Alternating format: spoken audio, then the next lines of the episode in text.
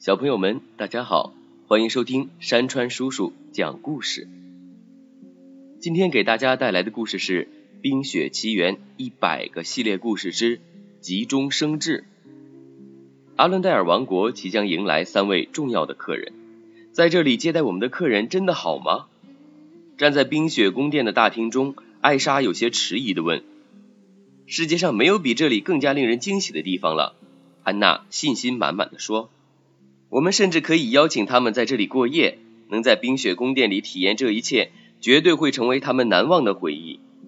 艾莎还是有些顾虑，她说：“冰雪宫殿里连家具都没有，我们得把这里变得舒服一点才行。”放轻松，艾莎。科斯托夫不知道什么时候已经拿出了他的全套装备。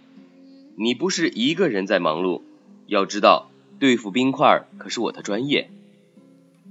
克斯托夫的话让艾莎意识到自己差点忽略了身边还有这么多好帮手。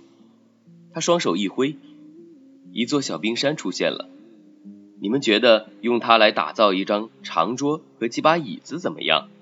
艾莎问。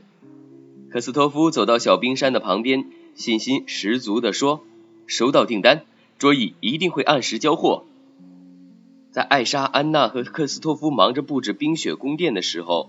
雪宝和他的小兄弟们也在为宴请来宾做准备。雪宝说：“我们要发挥特长，帮助艾莎完成接待工作。而迎接客人最棒的方式，就是给他们一个惊喜。”说完，雪宝就带领小雪人们行动起来。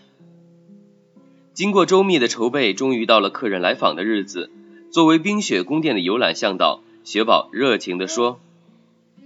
欢迎各位光临冰雪宫殿，请先落座。精彩的表演马上开始。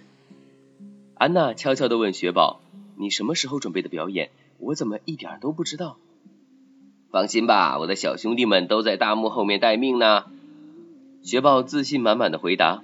说完，雪宝站上舞台，对克斯托夫打了一个招呼，说：“下面请欣赏特别节目。”随着克斯托夫把幕布拉开，空荡荡的舞台出现在大家的面前。雪宝发现大家的神色不对，赶忙转身。眼前的空舞台也让他不知所措。安娜小声对艾莎说：“小雪人们可能以为我们在跟他们玩捉迷藏，偷偷藏到其他地方去了。别着急，艾莎，我有办法补救。”说完，安娜推着克斯托夫走上舞台。她大声说：“请允许我为大家介绍阿伦戴尔王国最擅长表演的人。”克斯托夫，接下来他和雪宝将为大家表演精彩的杂技。在安娜的介绍中，克斯托夫举起了雪宝，雪宝和克斯托夫相互配合，做出很多让人意想不到的高难度动作。坐在台下观看表演的客人觉得这样的表演太新奇了，热烈的掌声不断响起。送走了客人，雪宝找到朋友们说。谢谢安娜的急中生智，谢谢克斯托夫跟我配合表演，不然我跟小雪人们就闯祸了。管好你这个兄弟是我的责任啊，克斯托夫说。那管好小雪人们也是我的责任，雪宝说。我会帮助他们成为值得信任的兄弟，就像你们帮助我一样。今天的故事就到这里了，欢迎点击并关注我的主页，更多好故事，期待您的收听。小朋友们再见喽。